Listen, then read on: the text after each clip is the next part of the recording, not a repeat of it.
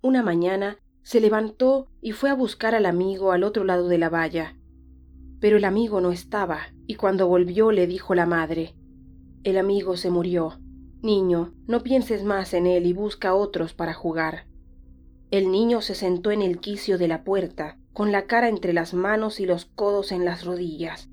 Él volverá, pensó, porque no podía ser que allí estuviesen las canicas, el camión y la pistola de hojalata, y el reloj aquel que ya no andaba, y el amigo no viniese a buscarlos. Vino la noche con una estrella muy grande, y el niño no quería entrar a cenar. Entra, niño, que llega el frío, dijo la madre. Pero en lugar de entrar, el niño se levantó del quicio y se fue en busca del amigo, con las canicas, el camión, la pistola de hojalata y el reloj que no andaba. Al llegar a la cerca, la voz del amigo no le llamó, ni le oyó en el árbol, ni en el pozo.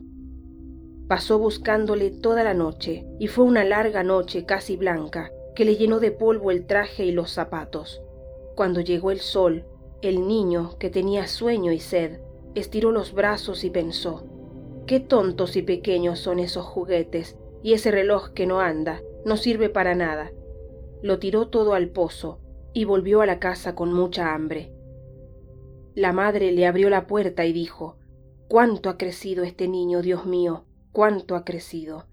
Y le compró un traje de hombre, porque el que llevaba le venía muy corto.